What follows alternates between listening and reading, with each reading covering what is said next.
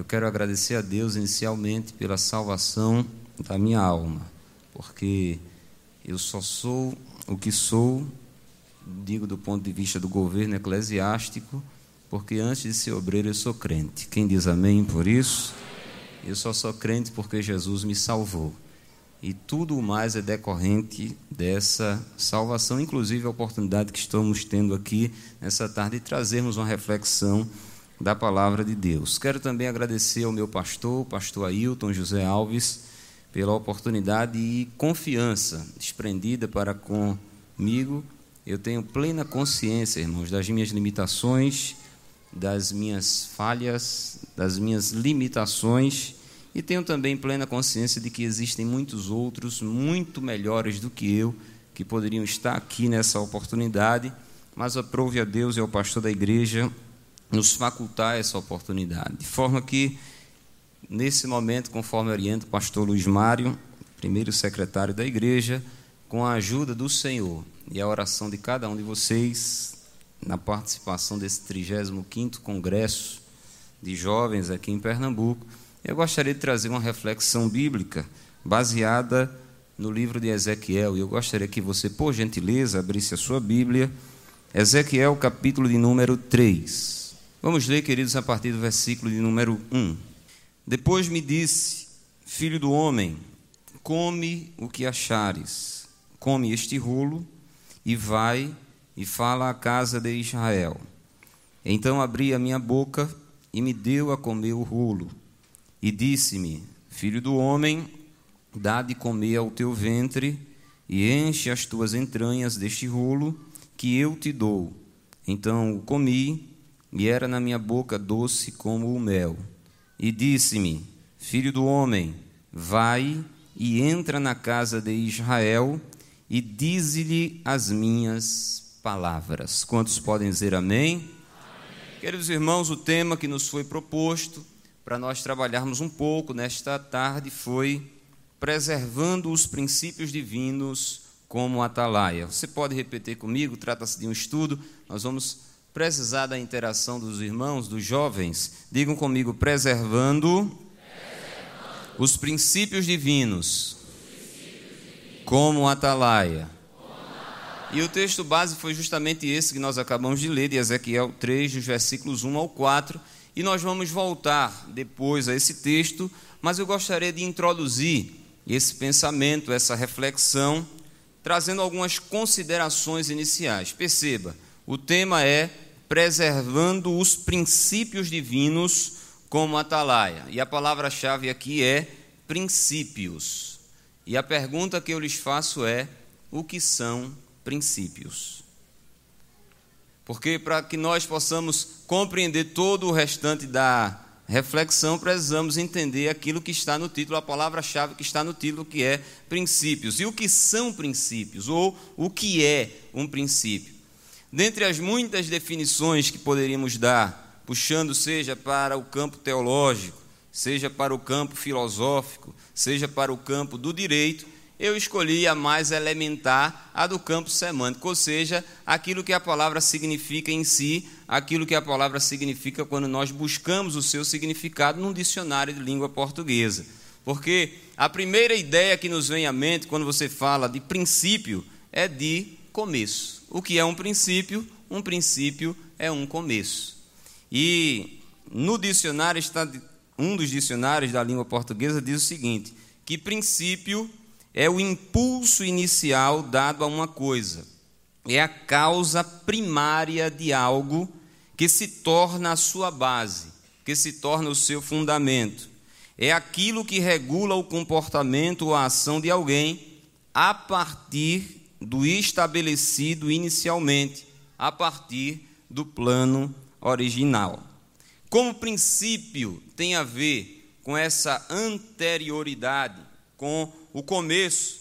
E como nós estamos falando sobre princípios bíblicos, nada mais justo do que nós recorrermos ao livro dos começos, ao livro dos princípios, ao livro dos inícios na Bíblia, que é o livro do Gênesis, como ponto de partida para essa nossa reflexão.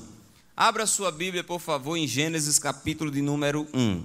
Como disse, algumas considerações iniciais antes de chegarmos ao tema propriamente dito. A Bíblia diz no capítulo 1, versículo 1 do livro do Gênesis: No princípio criou Deus os céus e o que, irmãos? Então perceba, em um dado momento da eternidade. E o que é a eternidade? A eternidade é aquilo que está para além do tempo. O tempo é uma dimensão criada por Deus na qual ele nos inseriu e a qual estamos sujeitos. Nós estamos sujeitos ao tempo porque nós somos criaturas, nós somos limitados, nós somos meros mortais e humanos.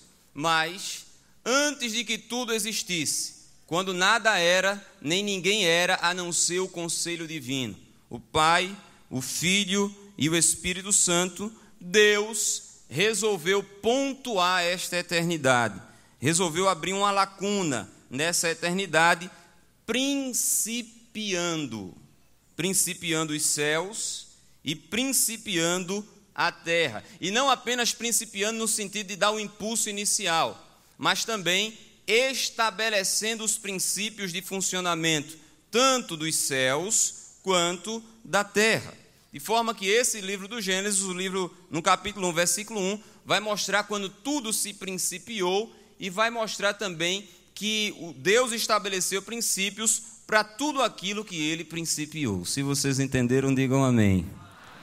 E é claro, na vastidão das coisas principiadas, na vastidão das coisas criadas, o que queremos enfatizar aqui nessa tarde é a criação do homem. E o relato da criação do homem está no capítulo 1, olhe para a sua Bíblia, versículos conhecidos, mas como disse, diziam os nossos pais, é bom andar por caminhos conhecidos, porque nós não nos perdemos. Capítulo 1, versículo 26 diz assim: E disse Deus: Façamos o homem a nossa o que, jovens? Parece que nem todos estão lendo. A nossa o que? Conforme a nossa. E aí depois ele, ele estabelece o princípio de autoridade do homem em relação ao restante da criação. Mas perceba, Deus, usando o plural para ele mesmo, não é isso? Façamos, apontando para uma pluralidade dentro dele mesmo, Pai, Filho e Espírito Santo. Ele diz: façamos o homem conforme a nossa imagem e a nossa semelhança. E eu quero dizer que a imagem e semelhança de Deus no homem o tornou, tornou o homem uma criatura absolutamente distinta, singular e superior às demais criaturas. Claro que caberia aqui toda uma reflexão acerca da imagem e semelhança de Deus no homem, mas em palavras resumidas poderíamos dizer que por imagem e semelhança entendemos, preste bem atenção nisso características racionais e morais. Características racionais e características morais que Deus comunicou ao ser humano. O homem, portanto, ele era um ser dotado de racionalidade e de moralidade perfeitas. Os seus pensamentos, o seu raciocínio eram perfeitos. E, portanto, a sua moralidade era perfeita. A sua conduta era perfeita. Porque o que é a conduta? Senão a manifestação dos pensamentos, do raciocínio. Porque ninguém age sem antes pensar. Ninguém se conduz sem antes pensar no que está fazendo. Digam amém por isso. De forma que o homem, no estado de perfeição, tinha uma inteligência, tinha um raciocínio, tinha pensamentos perfeitos e, portanto, tinha uma conduta, uma moral perfeita. Dentre as características recebidas pelo homem está a liberdade. E no estado de perfeição, jovens, o homem tinha liberdade perfeita: liberdade para pecar e liberdade para não pecar porque ele estava no seu estado de perfeição. E foi aí que Deus, para que o homem exercesse e exercitasse essa liberdade, colocou uma restrição. Veja o capítulo 2 do Gênesis, por favor. Versículos de número 15 e 16. Gênesis 2, 15, 16 diz assim: E tomou o Senhor Deus o homem e o pôs no jardim do Éden para o lavrar e o guardar. E ordenou o Senhor Deus ao homem, dizendo: De toda árvore do jardim comerás o que, jovens? Liberdade. Mas da árvore da ciência do bem e do mal, dela não comerás, porque no dia em que dela comeres, certamente o que, jovens? Morrerás. Palavras de Deus, certamente morrerás. A restrição foi colocada para que o homem pudesse exercitar a liberdade e, exercitando a sua liberdade, pudesse desenvolver um relacionamento amoroso com Deus. Ou seja, eu posso comer, mas eu não quero comer porque eu amo o Senhor. Foi para isso que Deus colocou aquela restrição para que o homem, exercendo a sua liberdade, demonstrasse com a sua liberdade o seu amor para com Deus. Mas, eis que veio a tentação para colocar à prova esta liberdade. E vocês sabem o que aconteceu. Capítulo 3 do Gênesis. Como disse, precisamos fazer essas considerações iniciais. Versículo de número 1. Diz assim: quando eu parar, continue para eu ter a certeza de que todos estão acompanhando. Ora, a serpente era mais astuta que todas as alimárias do campo que o Senhor Deus tinha feito. E esta disse à mulher: É assim que Deus disse: Não comereis de toda árvore do jardim. Começa a distorcer as palavras do Senhor, começa a converter a verdade em mentira aquilo que o pastor Luiz Mário citou aqui. Versículo 3: E disse a mulher à serpente: Do fruto das árvores do jardim comeremos. Veja que ela estava consciente do que ela podia e do que ela não podia fazer. Das árvores do jardim comeremos, mas do fruto da árvore que está no meio do jardim, disse Deus: Não comereis, nem nele tocareis, para que não façais o que, jovens? Agora veja o que, é que a serpente vai dizer no versículo 4. Então a serpente disse à mulher: Certamente não morrereis. Nós acabamos de ler um texto onde Deus diz com todas as letras: Certamente morrerás. Aí vem o diabo e diz: Certamente não morrerás. E com quem é que a gente fica? E com quem é que Eva deveria ter ficado? Eu costumo dizer que se a tentação tivesse parado por aqui, certamente teria sido muito mais fácil da mulher resistir àquela tentação. Por quê? Porque com todas as letras Deus disse: certamente morrerás, e com todas as letras Satanás disse: certamente não morrerás. Mas a tentação avançou mais alguns estágios. A, salva, a, a tentação se sofisticou. Porque Satanás vai tocar numa área que ele sabe que é um ponto frágil de todo ser criado e que tem consciência e tem liberdade. Veja o que é que Satanás faz no versículo 4, ou seja, versículo 5. Porque Deus sabe que no dia em que dele comerdes, se abrirão os vossos olhos e sereis como quem, jovens? Sabendo o bem e o. Ou seja, ele começa a despertar a soberba em Eva. A soberba de querer ser igual a Deus. E quem sabe, diante dessa declaração, Eva disse: É bom ser criatura, mas eu acho que é melhor ser o próprio Criador. É bom ser humana, mas eu acho que é melhor ser divina. E no que Satanás caiu, Adão e Eva também caíram. Porque quando Satanás disse que caiu, ele caiu porque quis ser igual a Deus, porque a soberba entrou no seu coração. E aqui um dos aspectos da tentação diz respeito à soberba. Eles se, eles se ensoberbeceram e quiseram ser iguais a Deus. Por isso pecaram. E pecaram. E quando eles pecaram, eles morreram. E morreram espiritualmente espiritualmente falando. E jovens, uma vez consumado o pecado, houve agora uma perversão, houve agora uma distorção da natureza humana que antes do pecado era perfeita. E o homem, agora deformado pelos efeitos do pecado, passou a se inclinar fortemente para o erro passou a violar os princípios estabelecidos por Deus para a sua vida. Vamos ao Novo Testamento agora, Gálatas capítulo de número 5. Abra sua Bíblia, por favor. Outro texto muito conhecido. Gálatas capítulo 5. O homem peca e a imagem e semelhança de Deus é distorcida dentro dele.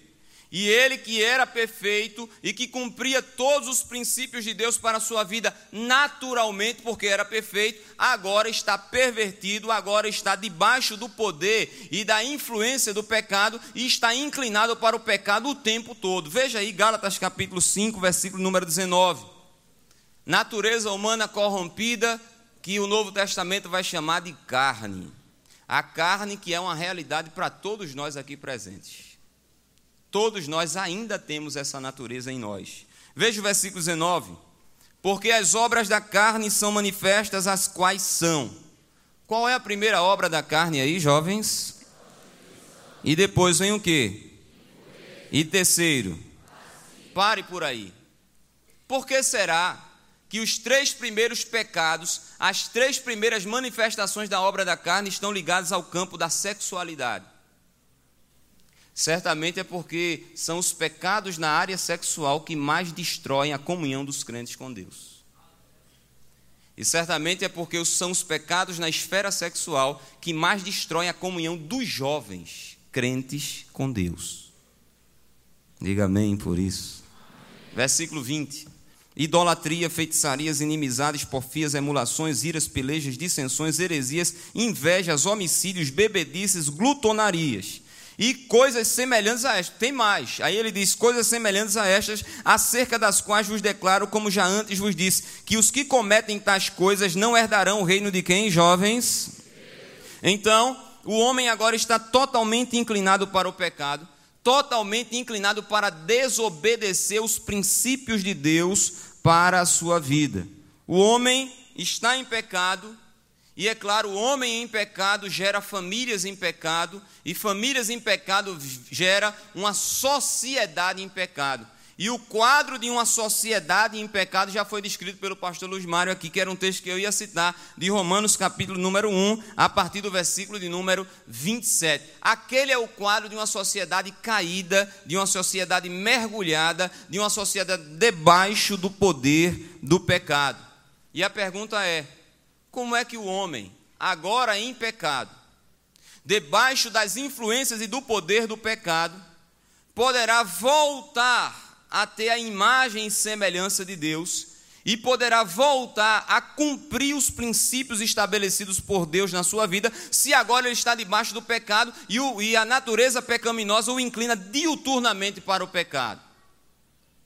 A única maneira do homem voltar a ter essa imagem e semelhança é através da salvação, é através da regeneração. Veja um texto bíblico que eu acho muito interessante sobre essa questão de, a partir da regeneração, da salvação, o homem voltar a ter a imagem e semelhança de Deus. Colossenses capítulo 3, versículo 9 e 10 diz assim: Não mintais uns aos outros pois que já vos despistes do velho homem com os seus feitos, e vos vestistes do novo, regeneração, e vos vestistes, do novo, que se renova para o conhecimento, segundo, segundo o que, jovens?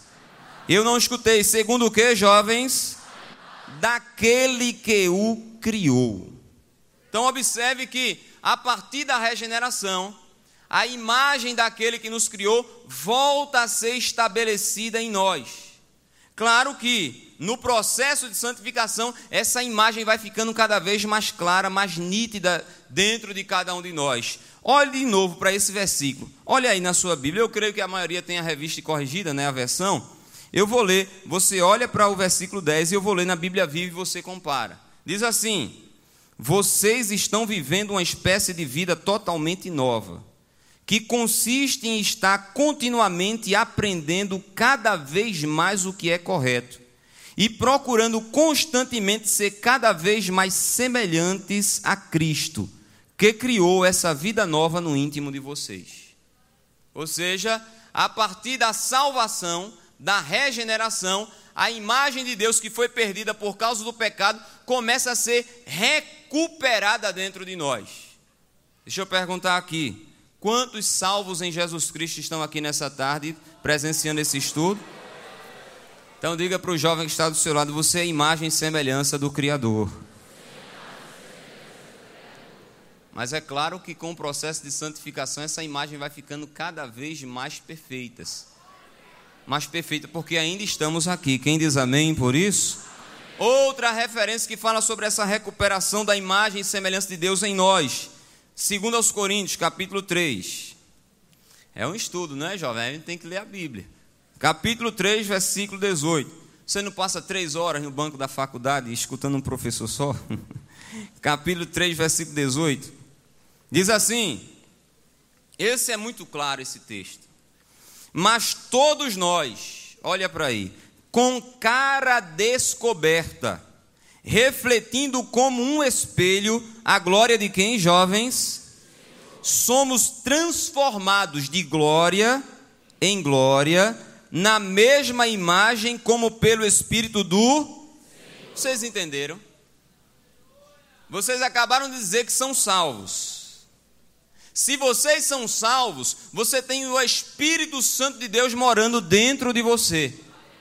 E uma das obras do Espírito Santo dentro de cada um de nós é aperfeiçoar a imagem e semelhança de Deus que foi perdida pelo pecado. E isso de glória em glória, isso dia após dia, isso de renovação em renovação. E eu estou crendo que a imagem e semelhança de Deus vai sair cada vez mais nítida desta tarde na sua vida e na minha vida. Se você crê nisso, levante a sua mão e diga glória a Deus.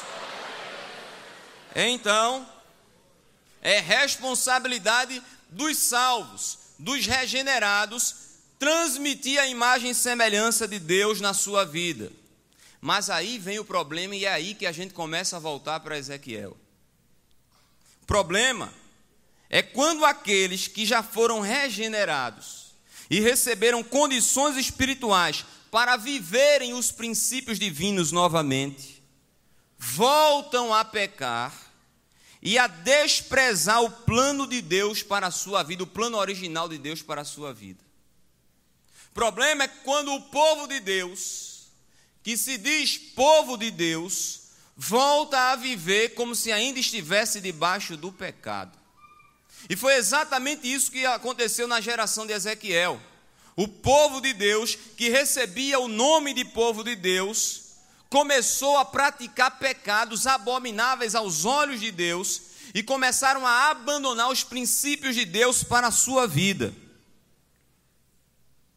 E eu quero lembrar aqui que houve três deportações para a Babilônia. Nós não estamos entrando em detalhes porque certamente vocês já ouviram isso nesses dois primeiros dias. E o profeta Ezequiel foi na segunda leva, foi na segunda deportação para Babilônia.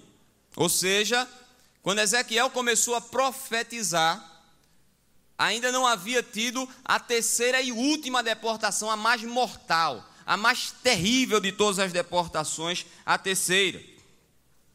E Ezequiel vai profetizar no exílio, Ezequiel vai profetizar no cativeiro. E por que é que Ezequiel vai profetizar no cativeiro? Porque o povo estava no cativeiro. E por que é que o povo estava no cativeiro? Estava no cativeiro porque havia desobedecido e desprezado os princípios de Deus para a sua vida. E quais foram os princípios que o povo de Deus desprezou na geração de Ezequiel? Podemos destacar pelo menos dois. Dois foram os pecados principais da nação de Judá na geração de Ezequiel. Primeiro, idolatria. E segundo, imoralidade. Um consequência do outro. Porque ao desprezar o único e verdadeiro Deus, preste bem atenção nisso. Ao desprezar o único e verdadeiro Deus, Judá também desprezou todos os princípios éticos e morais estabelecidos por Deus na sua lei. E o que foi que Judá fez? Desprezou a moral de Deus e abraçou a moral dos deuses pagãos. E começou a se conduzir com a mesma conduta das civilizações pagãs. Isso por causa da sua idolatria. e consequente imoralidade. E às vezes a imoralidade vem antes da idolatria. Vocês estão lembrados? Lá em Deuteronômio 7 nós não vamos ler. Quando o povo de Deus estava prestes a entrar na terra de Canaã, a terra de Canaã estava povoada por sete nações pagãs, idólatras e imorais. Aí Deus diz a Moisés: Moisés, diz a esse povo aí, principalmente aos jovens, aos solteiros. Não vou perguntar quem é solteiro aqui, não é? Ainda estão na prova, né? Mas Deus proverá, diga amém por isso. Então, diga, olha, no instante vocês se animam, né, irmãos? Então vejam, olha aqui para mim. Deus diz através de Moisés: Moisés, diga aos jovens de Israel que quando entrarem na terra de Canaã, não dê ou não se dê em casamento os jovens com as moças dessas civilizações pagãs. Porque elas vão corromper o coração deles e vão levá-los a sacrificar outros deuses. E diga às moças que não se casem com os rapazes não crentes lá de Canaã, porque senão eles vão corromper o coração delas e vão levá-las a sacrificar outros deuses. A minha ira vai se acender e eu vou consumir todo mundo na minha ira. Deus estabelecendo um princípio de que crente só casa com crente. Diga ao jovem que está do seu lado: crente só casa com crente, meu irmão.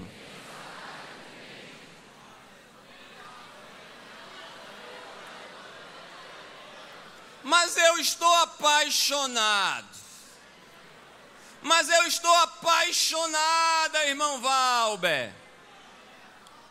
Coloque essa sua paixão debaixo dos seus joelhos, porque sentimento não pode ser superior aos princípios. Levante a mão para glorificar aquele que vai te dar força de superar os sentimentos por causa dos princípios.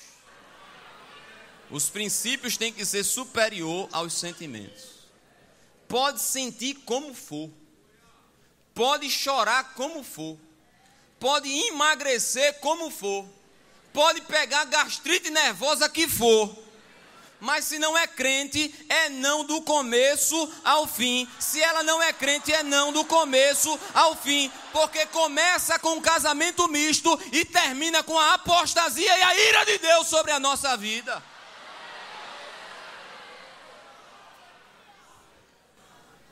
De forma que, diz a Bíblia, que a idolatria e a imoralidade foram os dois pecados principais da geração de Ezequiel, um consequência do outro. E eu quero dizer que, como atalaia de Deus para o seu povo, porque Ezequiel, claro, que nós podemos ser atalaias para o mundo, é claro que podemos ser atalaias para o mundo. Mas no caso específico de Ezequiel, ele foi levantado para ser é, atalaia para o seu povo. Veja aí o capítulo 3 de Ezequiel.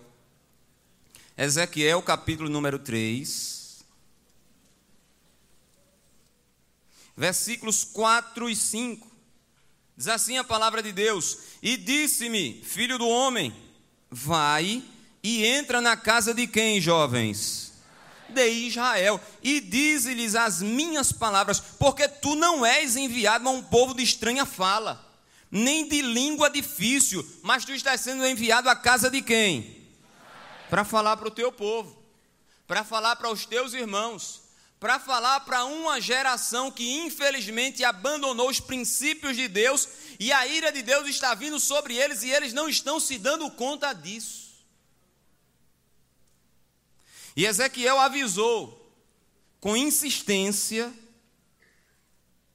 que se eles persistissem no pecado, jovens, que se eles insistissem em desobedecer os princípios de Deus, eles trariam a maior catástrofe espiritual que Judá poderia sofrer, que era a perda da glória de Deus. Ezequiel é levantado para dizer: se vocês, meus irmãos, continuarem com essa conduta, continuarem desprezando os princípios de Deus para a vida de vocês, Deus está mandando dizer que vocês vão trazer sobre vocês mesmos a ira de Deus, a destruição, o terror de Deus. Deus vai abater vocês, Deus vai destruir todo mundo. Para os seus próprios irmãos. Mas eu quero dizer aqui nessa tarde que antes da perda, o aviso. E antes da tragédia, a trombeta. Ezequiel foi uma trombeta de Deus na consciência da sua geração. E eu creio que a palavra de Deus está sendo uma trombeta aqui na nossa consciência nessa tarde. Diga para o jovem que está do seu lado: a trombeta está tocando nessa tarde. E agora que ela vai começar a tocar mesmo. Porque eu venho com todo o temor e tremor da parte de Deus para ser uma trombeta de Deus na tua consciência aqui nessa tarde.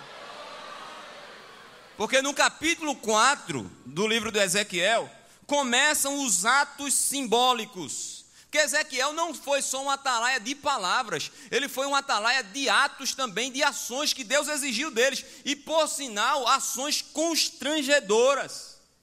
Ele teve que fazer aquilo que ele não queria fazer. E ele disse a Deus: Eu não quero fazer, Senhor. É pesado demais, é constrangedor demais, mas faça.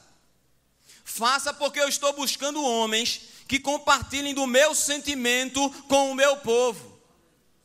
E como está difícil, eu achei você, Ezequiel. Então vai sofrendo comigo, vai sentindo o que eu sinto, vai pensando o que eu penso, vai fazendo o que eu faço, para ver se alguém escapa nessa geração, Ezequiel. Capítulo 4 começa uns atos simbólicos e proféticos de Ezequiel. Somente no capítulo 4, eu estou citando apenas para a gente ter uma ideia. Deus ordena que Ezequiel pegasse um tijolo.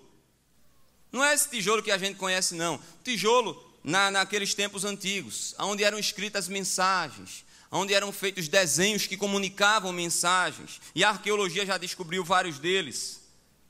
Deus manda Ezequiel pegar um tijolo, desenhar a cidade de Jerusalém, fazer as muralhas de Jerusalém, desenhar rampas para com as muralhas, que eram por onde os inimigos iam entrar em Jerusalém, e ainda pegou uma frigideira de ferro e colocou entre Ezequiel e a cidade, simbolizando o cerco que eles estavam sofrendo por parte do inimigo, por parte de Nabucodonosor. Ainda no capítulo 4, Deus ordenou, imagine, que Ezequiel dormisse 390 90 dias seguidos somente do lado esquerdo. E depois mais 40 dias somente do lado direito, simbolizando o período de apostasia de Israel para com Deus. Certamente 430 anos, porque é um ano para cada dia, do reinado de Salomão, que foi quando tudo começou a declinar. E tudo começou a declinar por causa do bendito do casamento misto, até o término do cativeiro da Babilônia. Ainda no capítulo 4, além de Ezequiel ter que fazer isso, ele ia ter que comer somente, somente, por dia, 250 gramas de bolo de cevada e meio litro de água simbolizando a fome que Deus ia mandar em Jerusalém. E quem sabe Ezequiel podia dizer ao Senhor: Mas, Senhor, quem pecou foi eles. Então, eles que passem fome, Senhor, eu também vou ter que passar fome por causa deles. É, Ezequiel. Porque os meus atalaias desfrutam dos mesmos sofrimentos que eu desfruto, Ezequiel.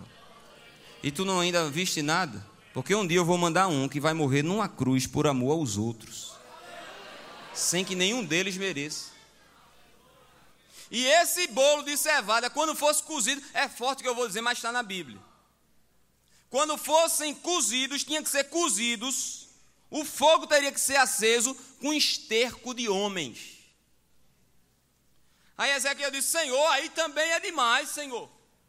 Aí é pesado demais, Senhor. Aí Deus disse: tá bom, troca o esterco de homem por esterco de vaca.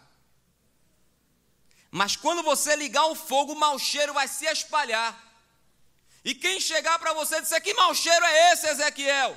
Apaga esse fogo. Você diz a eles: é assim que a vossa vida está chegando diante dos narizes de Deus. A vossa vida está exalando um mau cheiro diante de Deus. No capítulo 5, Deus ordena que Ezequiel, Ezequiel a pegar uma faca afiada. E com essa faca afiada, ele mandou Ezequiel raspar o seu cabelo e a sua barba. E pegar aquele cabelo, aqueles cabelos e dividir em três partes iguais.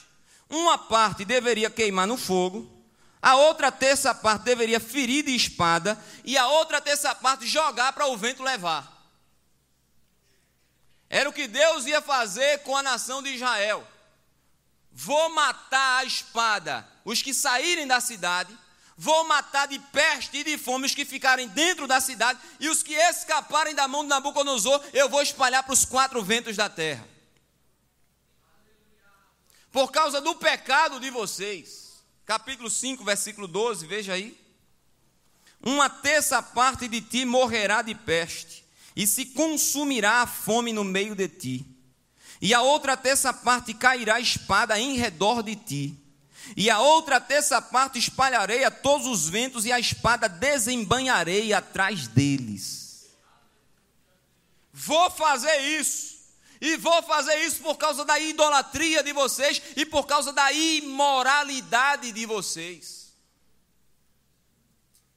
No capítulo 6, Ezequiel denuncia as abomináveis idolatrias em Judá. Veja o capítulo 6, versículo 6, por favor. Em todos os vossos lugares habitáveis, as cidades serão destruídas, e os altos assolados para que os vossos altares sejam destruídos e assolados, e os vossos ídolos se quebrem e cessem, e as vossas imagens do sol sejam cortadas e desfeitas as vossas obras. Abandonaram o único e verdadeiro Deus, o único Deus da antiguidade de todos os tempos, que exige santidade daqueles que o servem, e abraçaram os demais deuses e dentre esses muitos deuses que Judá abraçou na sua geração, estavam Anate e Azerá, duas deusas da fertilidade. E os cultos a essas deusas eram regados à imoralidade sexual. Por exemplo, Anate era uma deusa guerreira, considerada a irmã ou esposa de Baal. Anate era patrocinadora do sexo e da guerra e ela era identificada também como a rainha do céu. Todas as figuras que representam a Nath, encontradas pela arqueologia hoje, são de cunho sensual. Os judeus abandonaram a moral do Deus Santo para quebrarem todos os princípios que Deus havia estabelecido para eles. Princípio da pureza sexual, porque nesses cultos a esses deuses havia toda sorte de imoralidade, inclusive homossexualismo durante os cultos. E principalmente homossexualismo masculino, é o que a Bíblia chama de rapazes escandalosos. Quebraram o princípio da santificação do corpo, porque viviam e se vestiam de maneira sensual E parece, às vezes, me permita, que esse espírito quer entrar em algumas jovens e em alguns jovens da igreja também.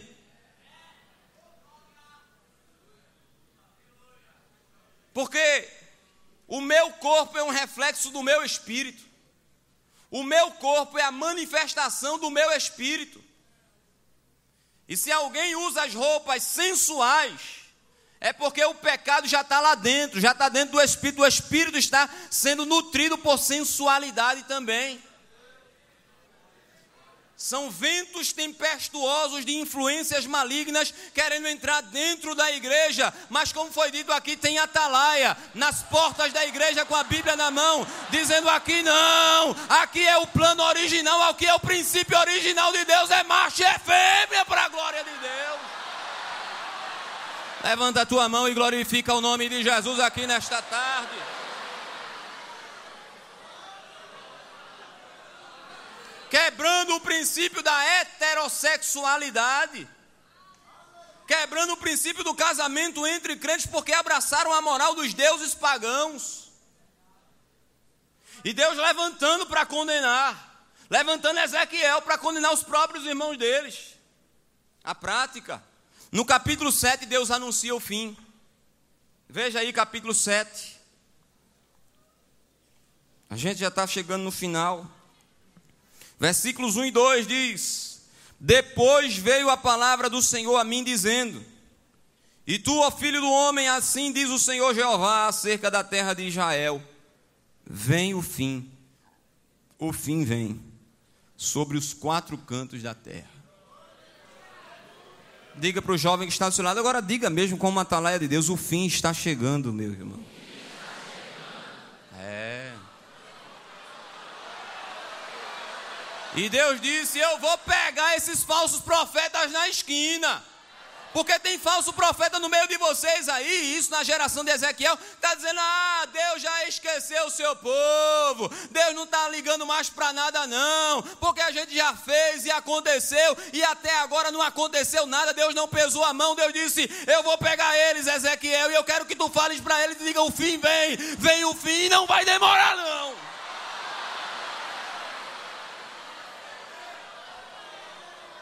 Diga para ele: não tardará, jovem. Pelos sinais, eu não sei porque Jesus ainda não veio. Eu acho que a única explicação para Jesus ainda não ter voltado é a longanimidade dele, esperando mais pessoas se salvarem. Porque pelos sinais já se cumpriram todos. E aumentam de intensidade a cada dia que se passa. O fim vem. E não vai escapar ninguém do juízo. Aleluia, glória a Deus. Capítulo 8.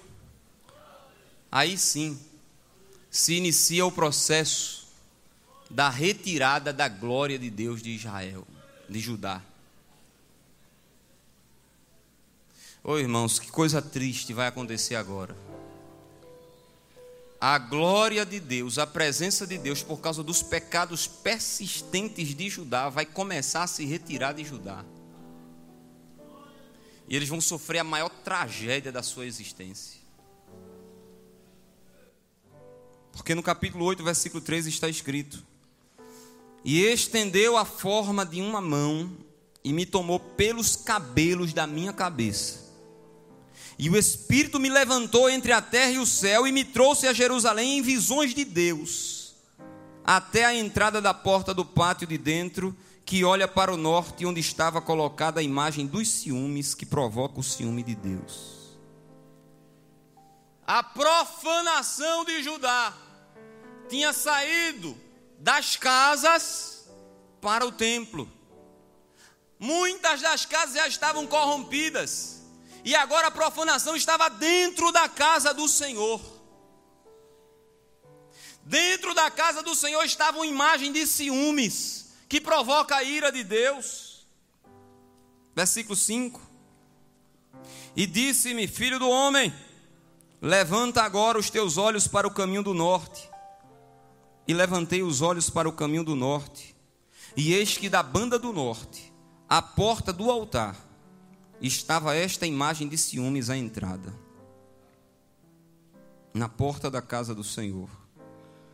E disse-me, filho do homem, vês tu o que eles estão fazendo?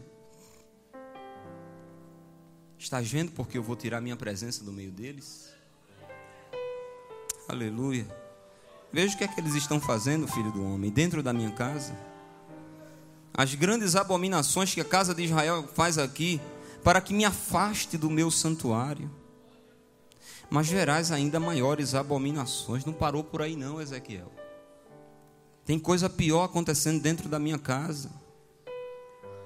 E levou-me à porta do átrio, então olhei e eis que havia um buraco na parede.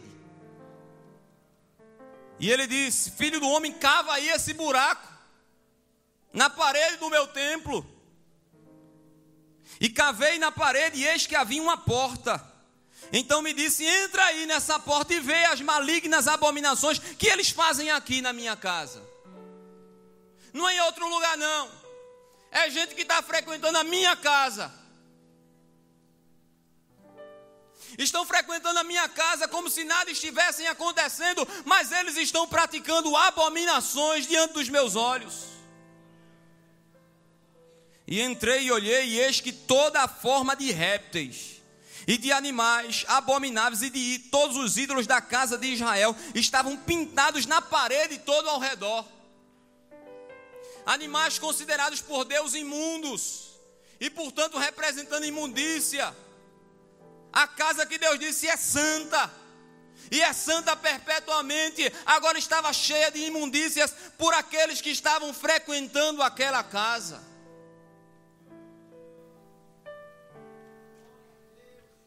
E olhei, e eis que, versículo 11: e 70 homens dos anciãos da casa de Israel, com Jazanias, filho de Safã, que se achava no meio deles, estavam em pé diante das pinturas. E cada um tinha na mão o seu incensário, e subia uma espessa nuvem de incenso, queimando incenso para os animais, dentro da casa do Senhor. Mas não parou por aí, jovens. E Deus está falando de uma maneira muito forte aqui nessa tarde. Como eu disse, eu estou falando com todo o temor e tremor da parte de Deus, mas eu estou falando que o Espírito Santo nos orientou a falar. Tem jovens que estão dentro, mas estão cometendo abominações diante do Senhor. E dizem: ninguém me vê. O pastor não está vendo. O ministério não está vendo, o meu dirigente não está vendo.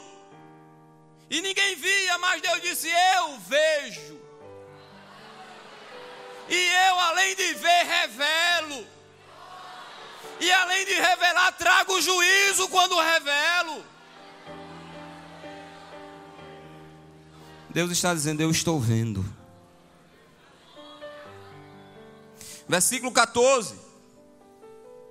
E levou-me à entrada da porta da casa do Senhor que está da banda do norte, e eis que estavam ali mulheres assentadas chorando por Tamuz, Deus babilônico da vegetação. E quando o outono chegava e a vegetação morria, disse que esse Deus também morria. E as mulheres estavam chorando: Tamuz morreu. O que será da nossa plantação? O que será do nosso sustento, do nosso alimento? E Deus dizendo: E quem é que manda o sustento para vocês? É Tamuz? É Tamuz que faz o sol nascer? É Tamuz que manda a chuva a seu tempo? É Tamuz que manda o crescimento para aquilo que vocês plantam? É Tamuz que dá saúde a vocês para vocês colherem o que plantam? É Tamuz que dá apetite a vocês para vocês comerem o que vocês colhem?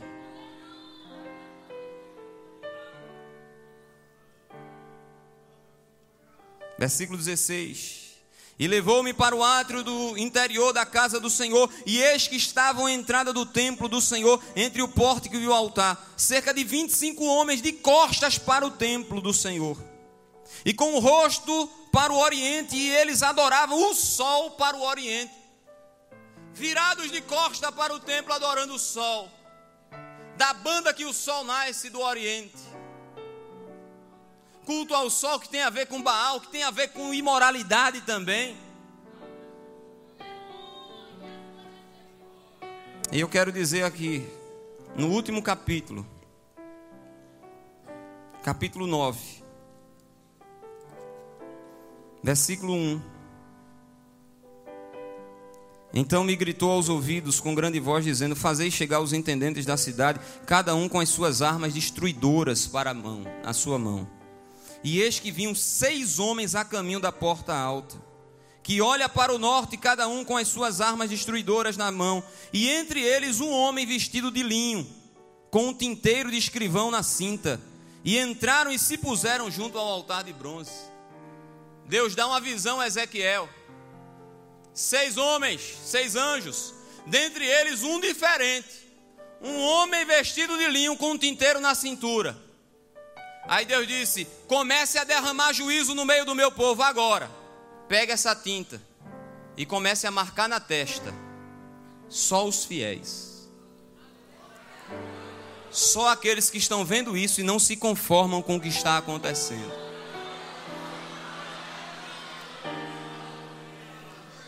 E no versículo 27 o homem diz: Fiz como me mandaste. E se eu disser a você que esse homem de linho fino, puro e branco, com o tinteiro na cintura, está aqui no templo central nessa tarde. E ele está aqui para marcar só os fiéis. Porque os demais vão começar a padecer debaixo do juízo de Deus. E a pergunta que eu lhes faço é: se ele começar a passar aqui agora, você vai ser um dos que vai ser marcado?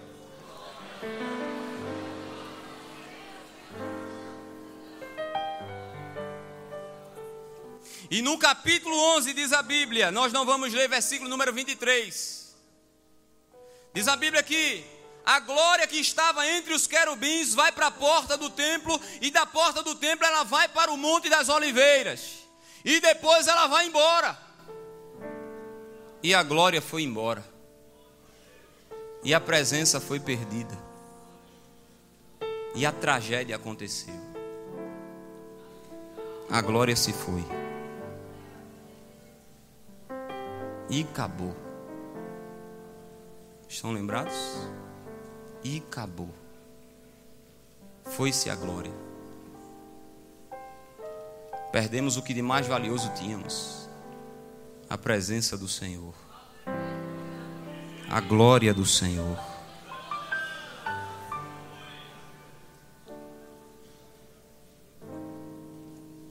E para alguns que estão aqui, a trombeta está soando e está dizendo: e acabou. E acabou. A glória foi embora.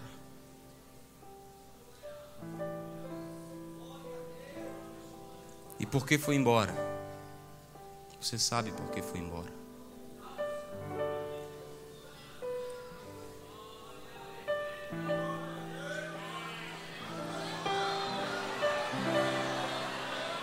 Isso é muito forte, né?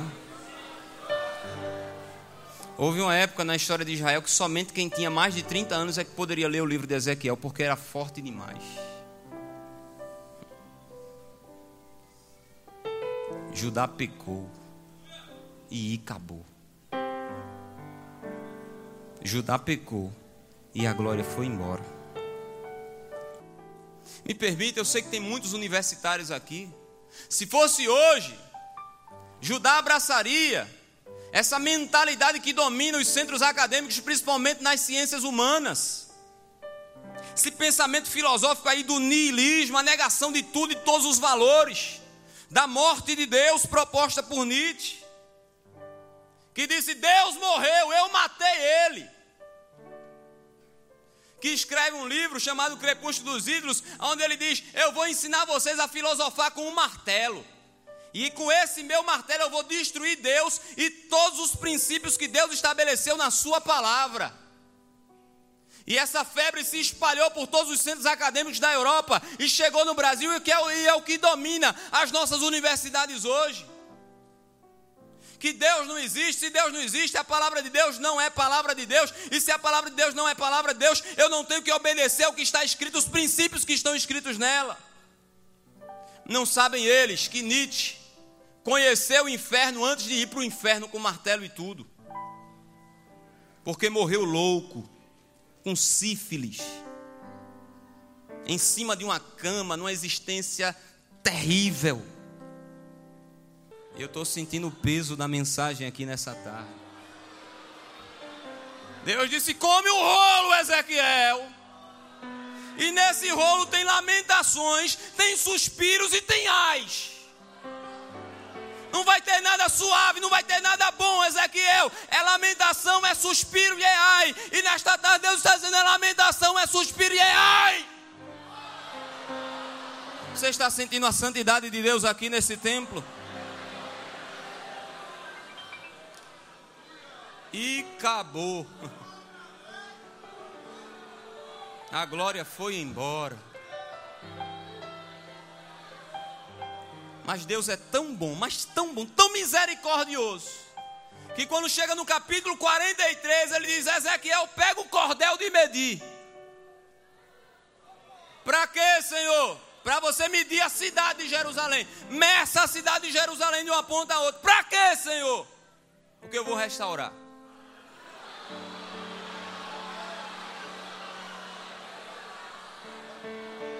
Diga para o seu jovem que está do seu lado, a tarde de restauração na tua vida, jovem. Fica em pé glorificando a Deus. Mas é glorificando mesmo a Deus. eu sinto quando louvo a Deus de todo o coração. No capítulo 43 está escrito que eles ficaram olhando para a banda do Oriente por onde a glória de Deus tinha ido embora. E daqui a pouco eles olham, bem suave, bem suave. A glória de Deus voltando pelo mesmo caminho por onde ela tinha ido embora. Oh, glória a Jesus.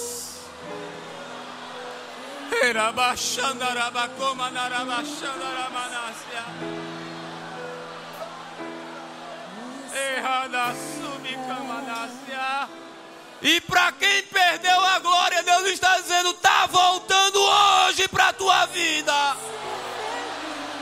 Se você crê nessa palavra, levanta a tua mão, glorifica o Senhor e começa a receber a glória que volta.